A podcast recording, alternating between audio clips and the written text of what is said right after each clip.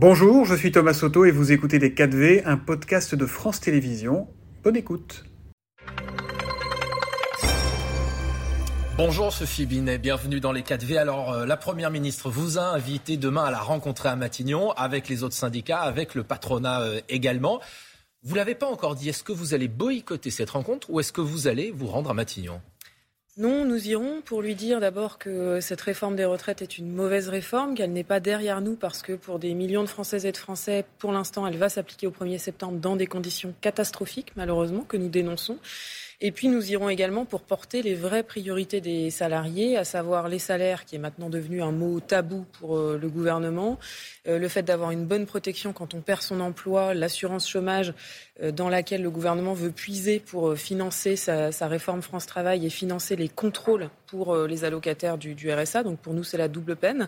On va aussi lui parler égalité femmes-hommes, on va lui parler démocratie sociale au travail, avec des propositions très concrètes et en exigeant des réponses et euh, des mesures par rapport aux attentes sociales. Parce que très concrètement, le président de la République, la première ministre, elle, ont tourné la page des retraites. Ils veulent parler avec vous pour, je cite, bâtir un nouveau pacte de vie au travail. Pour vous, la page n'est pas tournée?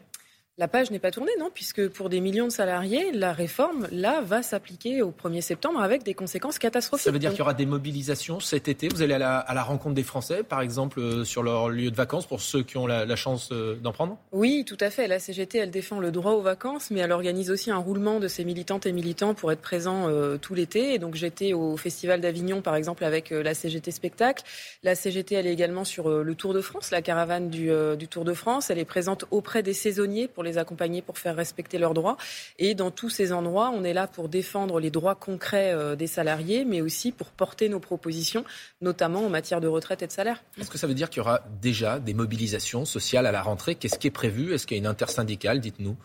Oui, euh, il y a une réunion de l'intersyndicale fin août, euh, lors de laquelle on va échanger de, la rentrée et d'une perspective d'action à l'automne. Vous, vos priorités, vous disiez, c'est la question du salaire, c'est la question aussi euh, de l'assurance chômage. On sait qu'à la fin de l'année, vous allez devoir renégocier la convention. Ce que souhaite le gouvernement, c'est garder dans cette convention euh, ce qu'il a mis dans la réforme, c'est-à-dire euh, des allocations qui diminuent et le fait que si la situation économique va mieux, on baisse les allocations. Si la situation va moins bien, on augmente les aides au chômage. Ça, vous dites, Noé, c'est pas possible? Oui, tout à fait. Le gouvernement a fait deux réformes très violentes pour euh, les privés d'emploi qui ont conduit à ce que le nombre de chômeurs indemnisés baisse de 30%. Je rappelle maintenant que euh, c'est moins de 40% des personnes qui sont inscrites à Pôle emploi qui sont indemnisées avec des allocations chômage. C'est vraiment grave. Et ça aussi fait baisser d'environ 30% le montant des allocations en pénalisant d'abord les plus précaires. Donc cette réforme, elle ne peut pas durer, ce d'autant que les comptes de l'assurance chômage euh, sont au vert. Tout va très bien. Pourquoi est-ce que le gouvernement veut la pérenniser? Pour deux raisons. D'abord parce qu'il veut prendre l'argent de l'assurance chômage pour aller financer France Travail et pour aller financer les contrôles sur les allocataires du RSA. Il veut déshabiller Pierre le chômeur pour mieux contrôler Paul, euh, l'allocataire du RSA. C'est scandaleux parce que c'est une double peine. Et puis la deuxième chose, c'est que le gouvernement et le patronat veulent mettre la pression sur les salariés en poste et euh, stopper les revendications d'augmentation de salaire. Parce qu'on sait que dans un certain nombre de secteurs, il y a des pressions à l'embauche, notamment par exemple chez les saisonniers, dans l'hôtellerie, restauration, etc., qui forcent, qui nous mettent nous en position de force pour demander des améliorations de conditions de travail et des augmentations de salaire. Et donc, ils veulent forcer les gens à prendre n'importe quel emploi pour que nous ne soyons plus en position de demander et d'exiger des augmentations de salaire et des améliorations de conditions de travail. Les syndicats et le patronat ont défini une forme d'agenda social. Vous êtes les seuls à ne pas l'avoir signé. Pourquoi?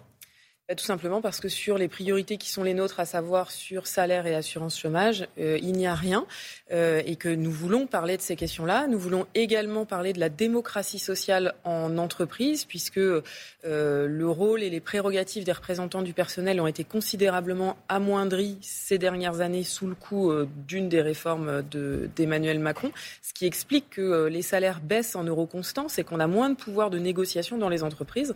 C'est ça qu'il faut rétablir. Nous voulons également parler égalité femmes-hommes et environnement. Le projet de loi plein emploi est examiné depuis hier au Sénat. Cette nuit euh, ont été votés deux articles, dont l'un d'entre eux qui prévoit la création ce qu'on appelle d'un contrat euh, d'engagement. Ça veut dire que ça euh, vise à conditionner l'allocation du RSA à 15 heures d'activité. C'est ce qu'a souhaité la droite. Le gouvernement souhaitait aller un peu moins loin. Pourquoi vous dites c'est impossible ça? Euh, on dit c'est scandaleux parce que euh, quand on est euh, allocataire du RSA, ça n'est pas un choix. Je rappelle que le RSA, c'est autour de 500 euros par mois, donc avec ça, on ne vit pas.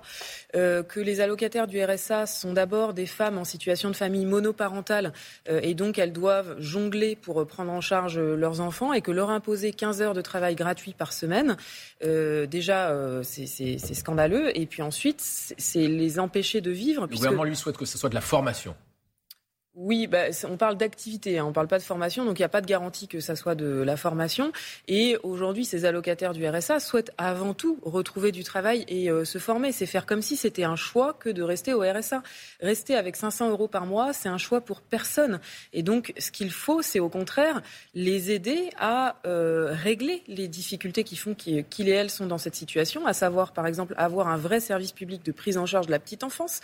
Aujourd'hui, c'est 50% des enfants de moins de 3 ans qui n'ont pas de mode de garde. Et ça, c'est les femmes qui sont assignées au foyer à devoir prendre en charge les enfants. Quelle réponse du gouvernement là-dessus? Sophie Bidet, on arrive à la période, à la fin de la période des 100 jours fixés euh, par Emmanuel Macron. 100 jours, disait-il, d'apaisement, d'unité, d'ambition et d'action au service de la France. Quel bilan vous en faites? Bah, c'était d'abord un élément de langage et une stratégie de com, hein, les, 100 jours, qui étaient complètement euh, improvisés. On a euh, connu euh, Jacques Chirac qui avait sa, marionnette au guignol de l'info super menteur. Avec Macron, s'il y avait encore les guignols de l'info, ça serait super amateur. parce que on voit bien que là, il n'y a aucun cap, il n'y a aucun apaisement. C'était quand même l'objectif des, des 100 jours. la colère sociale, elle est énorme, la défiance est profonde. Pourquoi? Parce que penser répondre à cette situation uniquement par des mesures sécuritaires et par du mépris, c'est ne pas l'avoir compris. On a toujours autant d'autoritarisme et autant de mépris de la part du chef de l'État, euh, qu'il s'agisse de la mobilisation sociale ou de la révolte des banlieues. Vous n'avez pas eu de contact avec lui depuis votre arrivée à la tête de la CGT Non, aucun. Vous le souhaitez? Bah, ça dépend pour nous dire quoi. Si c'est pour nous dire qu'il a raison et qu'on a tort, ça euh, ça sert à rien. Au mois d'avril, il vous avait convié euh, à l'Elysée. Seul le patronat y était allé. Vous n'étiez pas allé. Est-ce que vous souhaitez à nouveau une rencontre? Nous souhaitons une rencontre pour répondre à nos questions. Si c'est une rencontre pour nous dire qu'il maintient le cap sur sa politique pro-business et pro-patronale, ça sert à rien. Aujourd'hui, on entend partout dire que le gouvernement veut faire des économies dans le budget. La première chose qu'il faut regarder, c'est euh, les aides publiques aux entreprises. Le capitalisme français est ultra subventionné. 200 milliards chaque année vont aux entreprises. C'est un tiers du budget de l'État. Au lieu de euh, faire des coupes sombres dans le budget de l'éducation, dans le budget de la santé, dans le budget de la culture, dans le budget de l'audiovisuel public, par exemple, le gouvernement gouvernement ferait mieux d'aller remettre à plat ces aides, les conditionner ou de nous donner à nous, représentants du personnel, euh, des droits de veto, des droits suspensifs pour pouvoir contrôler que ces aides vont bien financer ce qu'elles devraient. Par exemple, ça nous permettrait d'arrêter le fait que Sanofi reçoive du crédit impôt recherche, un milliard sur dix ans, tout en supprimant la moitié de ses postes de chercheurs. L'idée d'un remaniement est évoquée à l'issue de ces 100 jours. Est-ce qu'un changement de Premier ministre, ça changerait votre attitude à l'égard du gouvernement? Euh, tout dépend sur quelle feuille de route. La question, c'est pas tant de savoir euh, qui est Premier ministre, d'autant que de plus en plus, avec euh, la vision du monarque président que porte Emmanuel Macron, le Premier ministre est un exécutant du président de la République. D'ailleurs, Elisabeth Borne l'a dit, malheureusement. la question, c'est pour porter quoi? On vous a pas entendu après les, les nuits d'émeutes qu'il y a eu en France. Quelles leçons vous en avez tirées sur le plan social?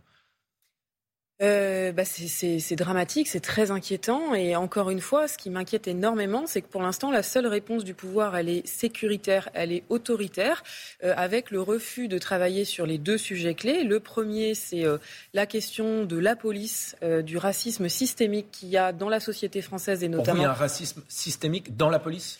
Oui, c'est pas la CGT qui le dit, c'est euh, l'ONU et le défenseur des droits. Et donc euh, ça, il faut l'entendre, il faut prendre des mesures pour former les policiers, pour améliorer le management, pour revoir les directives de maintien de l'ordre. Et il faut répondre aussi aux demandes des policiers sur euh, le manque de moyens pour remplir leur mission, la grande paupérisation de la police et la, violence des directives qu'on leur demande avec une rupture toujours plus importante entre la police et la population.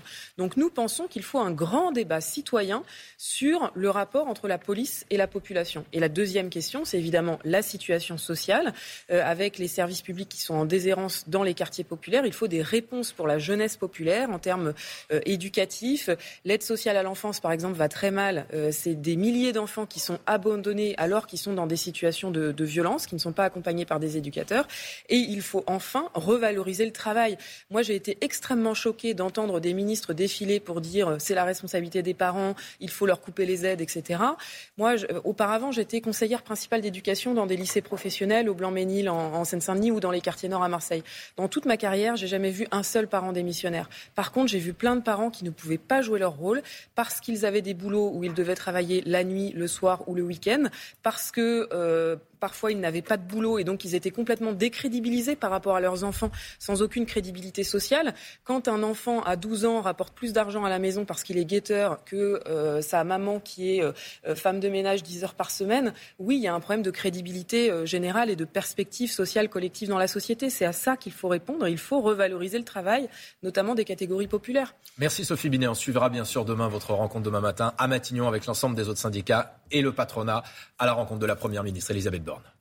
C'était Les 4V, un podcast de France Télévisions. S'il vous a plu, n'hésitez surtout pas à vous abonner. Vous pouvez également retrouver tous les replays en vidéo sur France.tv.